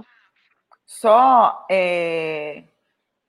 o que eu vejo assim, pelo menos aqui na nossa região, um dos, problemas, um dos maiores problemas de intoxicação é, de envenenamento é envenenamento é por produtos de detetização, né? Sim, muito, pessoas, muito, muito, muito. As pessoas não, ou não esperam o tempo. Isso, inclusive, gente, já aconteceu comigo é, com o cachorro, o meu maior campeão aqui, que é o Johnny Depp. Que, inclusive, eu tenho ele tatuado literalmente nas minhas costas inteira. Detetizei o espaço, a casa. Na época eu ainda tipo, tinha, tava com menos cachorros. Ele fiquei o tempo todo, fui para Campo Jordão, fiquei fora dois dias, depois voltei com os cachorros, só que eu não passei o pano, achei que estava tudo certo. E os cachorros têm mania de pisar e ir no pote de água. E aí, com a água, ele se intoxicou. Então, tomem cuidado também para quem é, é proprietário, para quem está no, no banho tosa, que vocês estão lidando aí com, né, com cachorros de terceiros, é, e para os criadores com essa questão também, que eu vejo muito isso acontecendo, como eu falei, já aconteceu até comigo. Sim, acontece demais e não é 48 horas e muito menos 24 horas, tá? Se falarem isso para vocês, né, dos produtos, meu, fica mais dois dias aí brincando, porque intoxica até a gente e os animais. Então, não confie no tempo que a pessoa te passou realmente do período desses venenos aí para Pra detetizar. Detetizar a casa, tá? Tá vendo que eu não sou no é... caloura, Rafael? Hum. É. e outra coisa que acontece também são. Pode. Volta, volta. É quando o animal tem intoxicações por, por tópico, né? Infelizmente, ainda tem gente que utiliza banhos com Botox ou então com outros produtos, até o Amitraz que diz que pode, também intoxica. Então, se for algo tópico no animal, eu vou dar banho nesse animal até não ter resquício de cheiro nenhum desse princípio ativo. Então, assim, eu vou dar 5, 6, 7, 10 banhos seguidos com sabonete, sabonete ou shampoo neutro desse animal, até conseguir fazer com que não sobre nada de toxina. Inclusive, nesses casos de intoxicação por detetização, dando esse banho no animal por causa do tópico, ajuda muito, porque se o produto continua na pele, ele continua caindo na circulação durante muito tempo, tá? Então a gente tem que tomar bastante cuidado. Ô, Rafa, é, tem horários mais comuns para emergência? emergência é sempre de noite. Eles são Mas, assim, ótimos. É, porque assim, na verdade eu falo que a noite, eu acho, eu acho que é uma coisa assim, a noite é aquele momento que a gente realmente para, para de ver tudo que a gente está vendo e presta atenção nas outras coisas, né? E aí a gente presta atenção que você está passando mal, aí você presta atenção que realmente a respiração está difícil, aí você presta atenção em outras coisas. E aí a gente descobre problemas mais à noite, né? Mas assim, emergência ocorre em qualquer horário, né, gente? Mas mais à noite mesmo. Perfeito. Pode passar. Próximo, Dudu. Gente, a parte de, de, Eu sei que vão ter mais um monte de perguntas, tá? Mas a parte assim, principal que eu queria passar para vocês foi alguns tópicos que eu separei de primeiros socorros. Quem quiser saber mais, né, questão de cursos e etc., eu deixei aqui alguns cursos que eu dou, tá? Mas pode passar. Mas tem os meus contatos no outro slide é, que vocês vão ter acesso a tudo, tá? Minha rede, meus contatos, etc. Para estar tá sabendo tudo que rola aí no dia a dia também acontecendo. E quem tiver pergunta, podem fazer, que eu estou à disposição. Antes da gente ir para as perguntas, gente, desculpa porque o Alfredo, que inclusive é o xodozinho da Rafa, está aqui latindo, não sei porquê, mas eu vou tentar falar aqui. Bom, é, antes da gente ir para as perguntas aqui, vamos falar sobre se tornarem membros do nosso canal. É, semana passada nós tivemos novos membros, estou esperando aqui só a, a comunicação que alguém mais se tornou membro, mas é bem simples, tá? É só ir lá no Facebook, embaixo no canto direito, vai ter tornar-se membro. Três pilinha, três reais por mês aí para vocês ajudarem com que a gente possa. Vocês estão me ouvindo direito, gente? Que o Alfredo enlouqueceu aqui é, para que a gente possa ter, levar mais conteúdo para vocês, para que a gente possa estruturar mais o nosso canal e aproveita e faz a propaganda do trabalho que vocês vêm desenvolvendo aí junto ao Canil. Então a gente já tem alguns parceiros aqui, né? E a gente aguarda vocês aí.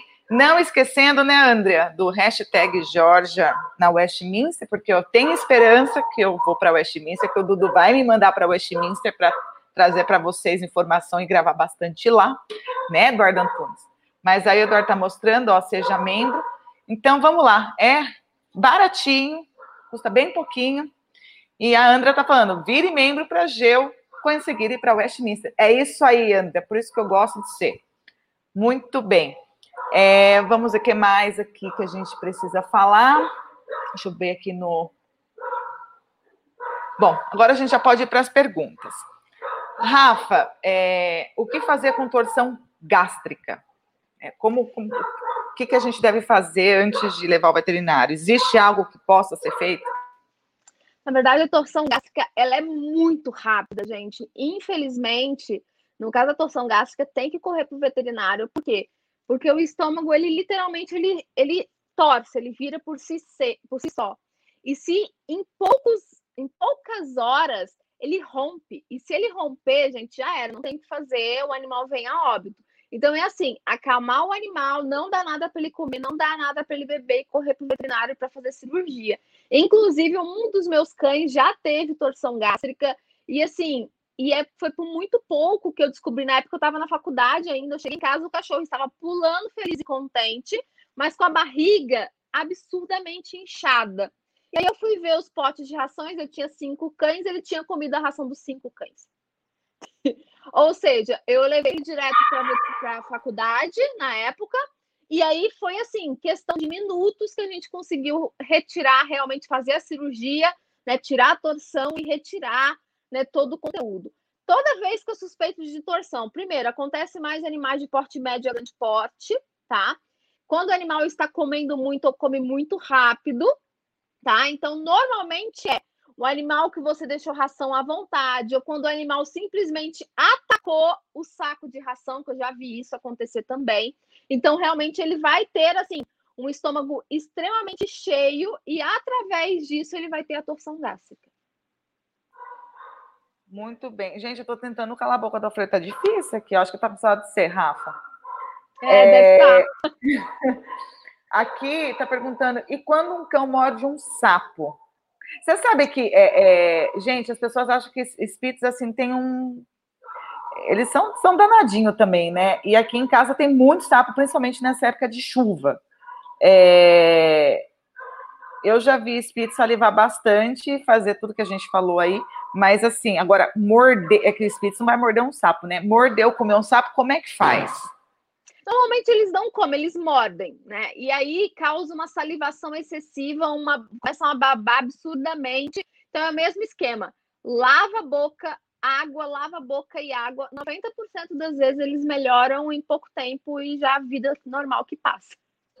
Mas aí você lava a boca por dentro, como se fosse, tipo, por joga dentro, água eu falo mesmo, assim, tudo. Eu falo, pega uma mangueira e enfia lá dentro, gente. Não tenha dó. Não é para ter dó, é para realmente tirar tudo que tiver realmente de vestígio de, de veneno na boca e dar bastante água gelada para ele tomar, tá? Não, perfeito. E Rafa, a gente estava falando, né? É, quais são o, o, o, os, os materiais básicos tanto para nós criadores, quanto para tosadores, quanto para donos de, de hotéis pet, é, para os proprietários particulares, que eu sei que tem bastante aí. Eu avisei dessa live para todos os meus clientes, porque eu acho tão importante é, poder ter esse, esse, né, esse material disponibilizado para eles, que normalmente os proprietários eles entram realmente em um desespero muito grande. O que, que é, é essencial para ter em casa, para esses primeiros socorros? Falar assim, olha, isso não pode faltar. Tá. É, vamos lá. É, a gente precisa dos materiais básicos para nós, né? Luva, tesoura, né? Tesoura que eu falo seriam tesouras é, de rombas, né? Que são aquelas redondinhas, sem ponta, tá? É... Gaze, compressa, bolsa, bolsa térmica, aquela bolsa que pode ser na geladeira ou pode ser tanto colocado no, no micro-ondas também, que aí você tem uma bolsa de água quente e água fria, tá? Pomada cicatrizante. Então, assim, para eu não pegar uma pomada medicamentosa, utiliza um unguento, né? Uma pomada de unguento, ou então, sei lá, é, um alantol, que vai servir como uma pomada cicatrizante também, tá? É, sempre tenha também seringas, agulhas diversas e alguns analgésico se caso o seu veterinário indicar. E outra coisa que eu gosto muito também é que tenha mel ou algo doce, tipo aquele mel caro, entendeu? Ou então leite condensado, que ajuda muito nas hipoglicemias. As pessoas não fazem ideia o quanto um caro ou um leite condensado salva a vida de cachorro, né, Rafa? Muito. Porque assim, eu é, é, não, não é falando mal nem nada, mas assim, é, glicose, essas coisas, eu não sei o porquê, mas eu sinto que eles demoram um pouco mais para reabsorver. Então, quando você dá o caro ou o, o, leite condensado, parece que eles voltam muito mais rápido, né? Volta. Não, eu sempre falo assim, hipoglicemia, eu falo, já vai com doce. O que, que você tem em casa? Leite condensado normalmente todo mundo tem, mas eu falo, gente, tem o mel, tem o caro, já tenho esses aí na, na bolsinha de vocês, né? Outra coisa, uma cordinha, um cadarço, tá? Para fazer de focinheira para o animal. Não precisa comprar uma focinheira, mas tem essa cordinha também que serve para vocês ajudarem na focinheira, porque mesmo que seja o seu cão, ele pode te morder se ele tiver com dor. Sim. Perfeito. Ó, aqui os comentários aqui da Tatiana Pagliani. Eu tive cinco bacês impactados, três viraram porção gástrica e foram operados, dois revertemos no mesmo dia, aqui na sala de aqui na sala de ração é trancada e ainda tem ferrolho. Por ser bacê, come até morrer. É, você sabe que a, a, a, Manu Roça ela tem uma, uma teca de pelo duro, e eu lembro que ela postou um ano atrás, mais ou menos, desesperada, porque, porque o cachorro dela conseguiu furar o saco e comeu o saco todo de ração. Esses cachorros, eles são terríveis. Não, não tem noção, né? Acontece mesmo, assim, normalmente é mais em cachorro de porte médio, mas pode acontecer em qualquer um, tá? Quando o cachorro não tem senso de quando parar de comer, ele come até morrer, literalmente. É, gente.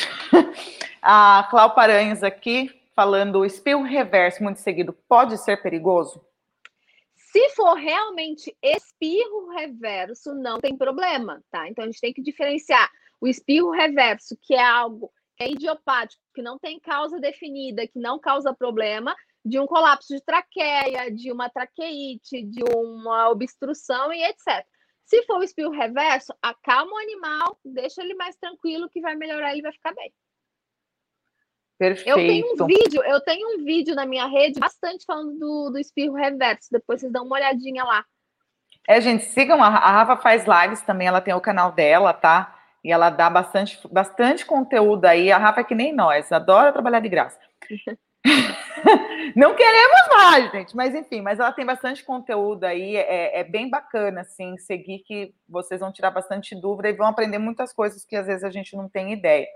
Aqui é a Maria Carmen, né? Tem um sapo teimoso aqui que gosta de mergulhar na água dos cães. Ô, Maria Carmen, aqui de noite eu tenho que colocar para baixo as, as vasilhas do, dos cachorros, as que ficam né, pela casa, fora, né, no quintal, tem que colocar para baixo, senão todo dia, quando a gente vai, sai uma perereca com um sapo de lá. É complicado. É, Renata Ramad, live incrível, repleta de conteúdo que beneficia os animais direta e indiretamente. Vocês são incríveis, façam conteúdo construtivo. É isso aí, Renata. Aproveite e torne-se membro e apoie nós para estar tá aqui passando mais material bacana para vocês.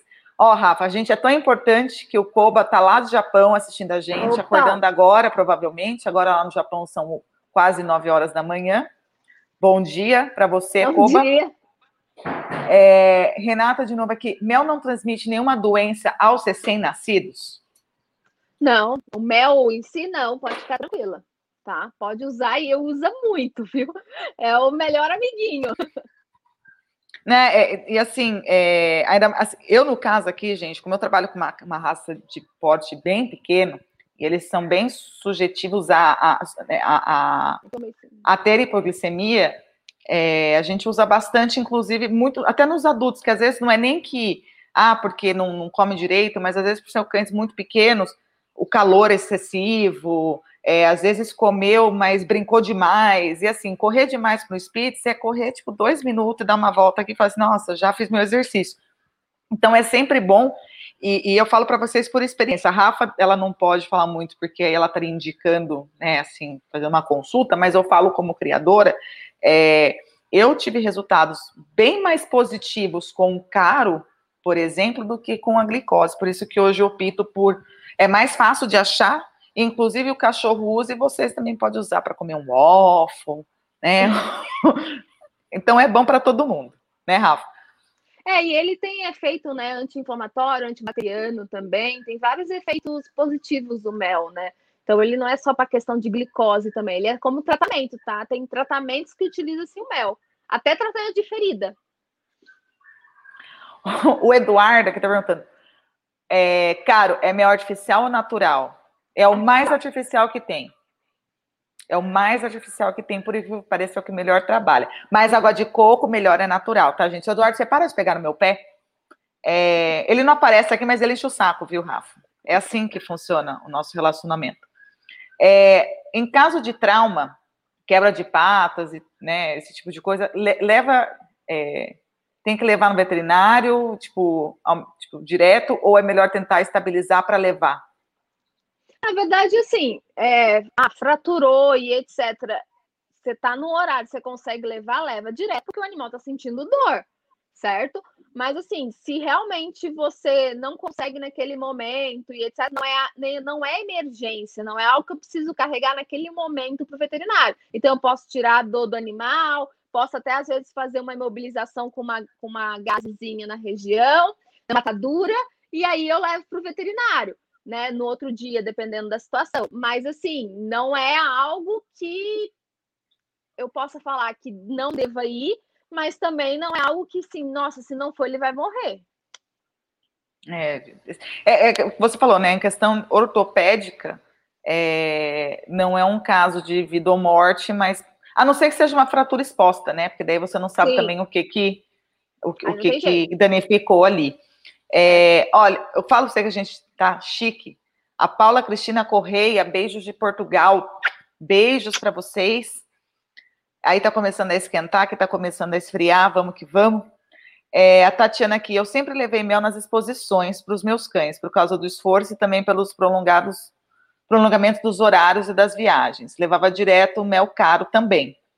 Dá um up na exposição, ele é de milho, mel caro, mas pode ser mel de abelha também.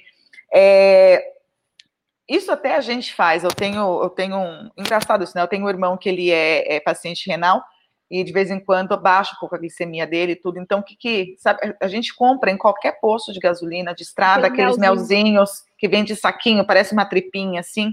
É, também é legal, porque daí você não precisa levar o caro ou mudar o pote. Eu nunca gosto de mudar muito o, o, o pote que vem o produto, então, às vezes, é, deixa dentro da bolsa, deixa no, no, no porta-luvas do carro, é bem facinho também para. Isso eu falo que é essencial, gente. Isso é uma coisa que tem que ter, assim, é, é... até para gente. até para gente. Vamos lá, deixa eu ver o que mais aqui. Tem algo a fazer para acalmar o animal quando ele fica muito inquieto? Na verdade, existem várias coisas para fazer para acalmar, né? Na verdade, a gente tem florais, aromaterapia, a gente tem várias técnicas né, de comportamento que a gente vai estar tá melhorando o animal. Agora, se for naquele momento que está extremamente agitado, aí realmente é conversar devagar, colocar uma música, né? Dar um banho relaxante, essas coisas vão ajudar bastante. Gente, eu coloco música clássica para fazer parte, vocês acreditam? Musicoterapia é, é muito bom, tá? E eles Mas se é coisa muito. Na minha cabeça. Não funciona com meus filhos, mas meus cachorros funcionam. Vamos ver. Quais os sinais que o animal dá que acende o sinal de alerta? Acho que isso é às vezes a pessoa não. Assim, é, é, por exemplo, um bulldog francês, por mais que ele seja braxcefálico e tudo mais, eles são agitados, né? Eles são mais. É, é, bem mais agitados do que muitos cães. Eles gostam de brincar e tudo mais. Então, às vezes, você vê um cão que, que, que ele vem de uma raça mais agitada e você não consegue é, é, identificar ou ver, né? Então, assim, qual que é, assim, você vê o cachorro e fala assim, não, isso é o primeiro sinal dessa sopa, alguma coisa está errada, vamos ficar de olho. Eu falo que o animal, a primeira coisa que faz, ele para de comer. Animal que para de comer, ele tem algum problema, tá? Então, assim, parou de comer e ficou tristinho, quieto no canto, não é normal. Então, eu já vou acender o alerta que tem algum problema acontecendo. Ô, Rodrigo, eu não tô falando mal de bulldog francês, até porque eu amo bulldog francês e eu tenho uma ninhada a cada dois anos de bulldog francês, mais ou menos. Mas não tô falando mal. É que é, existem algumas raças que eu acho que elas, assim, acho não, elas são mais predispostas a alguns problemas, né? É, vamos ver o que mais tem aqui. Deixa eu ver aqui que eu perdi uma pergunta aqui. Peraí. Tia, mulher, o cara é tão importante que vivia na minha tech box. é, gente. É... Peraí, cadê? Deixa eu achar, perdi uma pergunta aqui. Ah, ele tá, o, o Rodrigo fala assim: fezes também é um aviso. É, sim, sim. Está comendo. É, fezes. na verdade, fezes, é. Tu, na verdade, assim, qualquer alteração do que é normal do seu animal, fezes, urina, vômito, cor da mucosa, tudo isso tem que ficar de olho. Então, é muito importante a gente conhecer o nosso próprio animal, entendeu? Porque você vai saber notar, né? Uma coisa muito importante, assim, por exemplo, quem tem gato, né? Gato, ele não demonstra dor a não ser aquele momento que ele está muito mal. Então, quem é dono, tutor de gato, vai perceber que esse gato tem algum problema com coisas mínimas, tipo, ele está indo num lugar da casa que ele nunca foi. Então, isso já tá é algo para a gente tomar pra gente tomar cuidado. Então, assim, realmente não tem uma coisa que eu posso falar assim, nossa, todo animal, mas assim, uma coisa que todos os animais que é problema é, tá tristinho, parou de comer, saiba que tem algum problema ali. Geralmente é o que começa tudo, entendeu? Pode ser que começam com tem outras coisas, mas parou de comer e ficou triste, todos vão ficar em algum problema. É, essa pergunta aqui é para, na verdade, assim, até bem para criador, mas alguns tem alguns proprietários aí que são loucos como criadores e tem 30, 20 cachorros. Mas em casos de cães que vivem em grandes matilhas, né, algum cuidado especial para não necessitar de um primeiro socorro? Então, na verdade, né, você tem que fazer uma parte de comportamento e adestramento. Aí eu já falo que já aí já é uma parte mais comportamental e mais, né, que talvez uma pessoa que mexa com adestramento fale melhor, porque eles têm que saber quem é que é o líder, quem é que são o alfa, o ômega, o alfa, ômega e o, os betas, para eles mesmos conseguirem viver em matilha. Entendeu? Então a gente tem que saber conhecer isso para conseguir ver quem é que pode viver com quem. Se a gente tem vários animais alfa, dois, três alfas, eles vão brigar entre si. Aí você vai estar tendo primeiros socorros todo dia. É, aqui eu falei, né, de criadores, de proprietários, mas também o Eduardo me lembrou aqui, né, os hotéis de cães também, as creches. Então é, é, é importante isso. E conhecer, acho que o principal é conhecer o cachorro.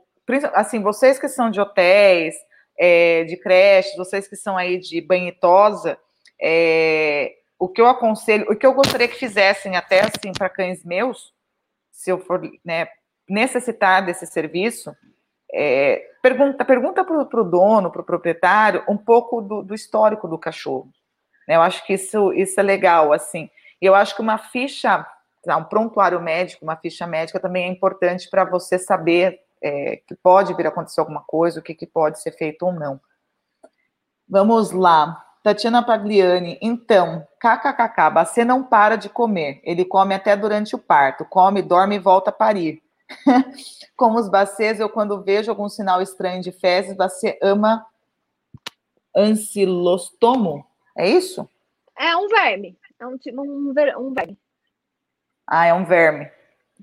Aqui o, o RBW do Pastor está falando, separo meus, separo alguns aqui. É, a gente, como eu falei, a gente precisa conhecer o, o, o plantel, os cães, por isso que para vocês que não, que, que, que, trabalham como terceirizados, né, vocês que prestam serviço para os donos e para os criadores, é bacana pedir. Eu acho que talvez até uma forma de se precaver.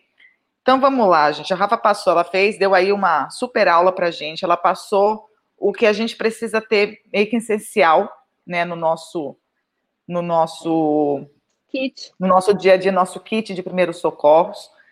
É, eu acho assim, como eu falei, para mim essa, esse é um tema dos mais importantes, não mais importante que a gente falou aqui. É, eu quero que vocês, eu vou, eu vou entrar na frente da Rafa, eu quero que vocês vão atrás, tipo, sigam a Rafa, ela realmente coloca, está sempre postando conteúdo sobre esse tema e sobre outras coisas, inclusive dicas para o calor. É, a Rafa, assim, é que eu é, é, tanto confio nela que hoje ela é a minha veterinária aqui e não acho problema em eu falar isso por ela ser minha convidada, porque foi um, assim, faz muito tempo que eu estou querendo chamar ela, mas eu queria chamar ela para um momento especial. Então, assim, vão lá, sigam ela, é, busquem informação, perguntem. Ela é uma pessoa extremamente solista, linda, vocês estão vendo aí, simpática, Obrigada. super, explica muito bem. Então, eu acho que essa live realmente foi importante e vai ajudar muitos que estão aí nos assistindo, que vão nos assistir, né? Porque a live vai ficar aí no, no YouTube e no Facebook. O Eduardo falou para mim aqui que ele acha que vai dar para colocar essa live no, no podcast, mas qualquer coisa a gente vai informando vocês. É, antes dos finalmente, eu vou fazer uma, um apelo para todo mundo que está assistindo aí. Semana passada a gente falou sobre, sobre a PL 318, né? É, falamos sobre a importância de dessa PL passar para que a criação de animais, em geral, não só de cães, mas em geral, se tornar um patrimônio material do Brasil. E então eu vou chamar todos vocês para buscarem saber sobre a PL, irem lá e clicarem lá no Concordo Totalmente. Infelizmente, a gente vive num momento onde os likes, onde é, as influencers sem embasamento é, acabam fazendo um desserviço para a sociedade. E é isso que vem acontecendo. Não vou citar nomes aqui, porque né, a, não posso, mas a hipocrisia é muito grande para quem, quem acompanha aí. A hipocrisia está muito grande. E eu acho que o principal de tudo, gente, respeito respeito. Não tenho nada contra veganos, não tenho nada contra pessoas que, assim, nada que não gostam, assim, que, não, que não gosta de animal eu tenho sim, porque se a pessoa não gosta de animal, criança e planta é louca. Mas enfim, é, mas assim, eu acho que cada um tem sua opção, é o livre-arbítrio, então a gente tem a nossa, o nosso direito de escolha, e eu respeito essas pessoas como eu quero também que respeitem como eu escolhi viver, né? Eu sou carnívora, enfim. Então, vamos vamos para lá, vamos para cima, vamos votar. Não cairemos, eu acho que isso é importante, não cairemos nas provocações, não cairemos é, nas apelações, né, de colocar foto de cachorra presa para casalar.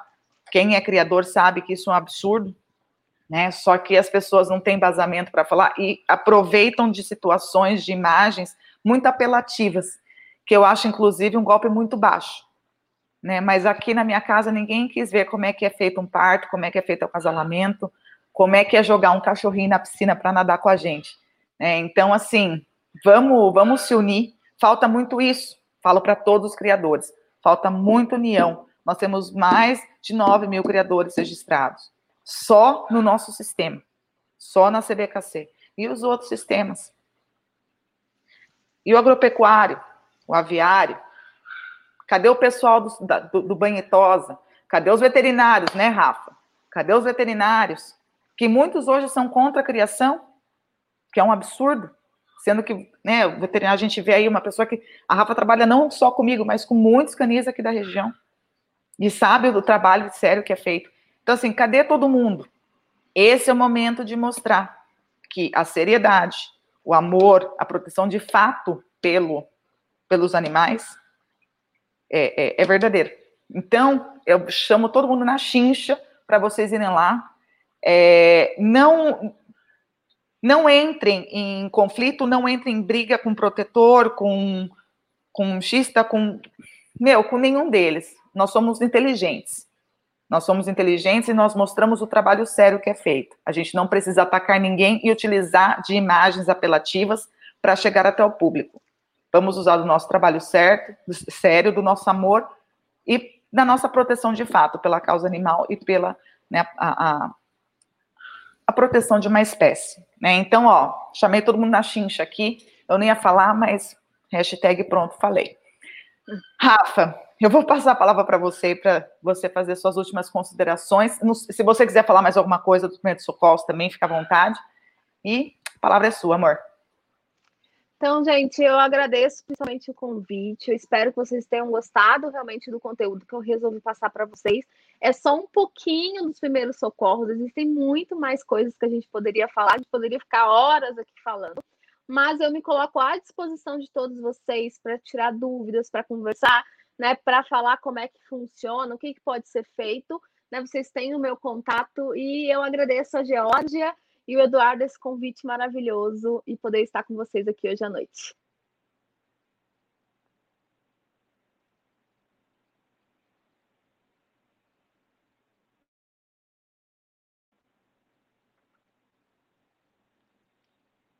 Sem som, George. Está sem som, George. Nossa, eu tô falando coisas tão bonitas aqui, Eduardo. Não, mentira, não passou.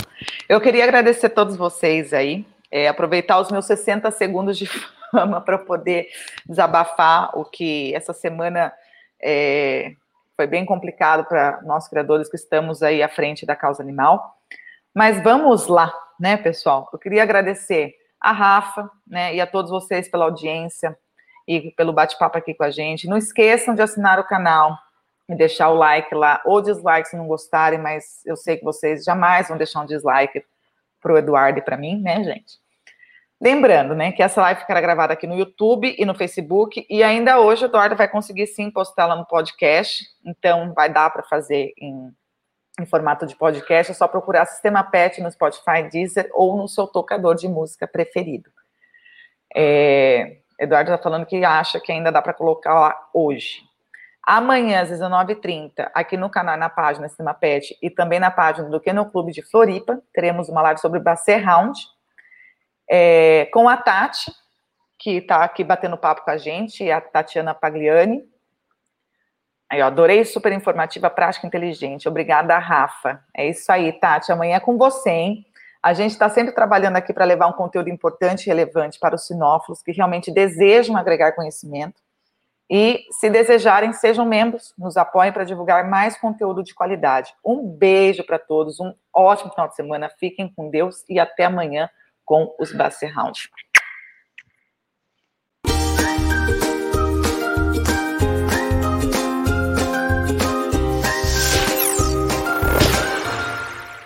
Vamos demonstrar para você um novo benefício que o criador, assinante do sistema PET, poderá oferecer ao seu cliente. Agora você poderá disponibilizar, de forma totalmente gratuita, um sistema completo para o novo proprietário de seu filhote. Assim que você efetuar a venda para a nova família, poderá enviar para seu cliente o acesso a um sistema completo de pet care. Nesse sistema, ele poderá controlar os principais aspectos para ter uma boa saúde, como vacinas, vermífugos, controle de ectoparasitas e até o controle de peso. Além disso, ele poderá atualizar fotos do filhote que poderão ser exibidas automaticamente no site do criador. O cliente poderá informar o resultado de exames importantes, como displasia coxofemoral e de cotovelo e luxação de patela. Dessa forma fica mais fácil ao criador acompanhar a saúde dos filhotes após serem vendidos. Faça parte agora do melhor sistema para criadores do Brasil, assine agora o sistema PET.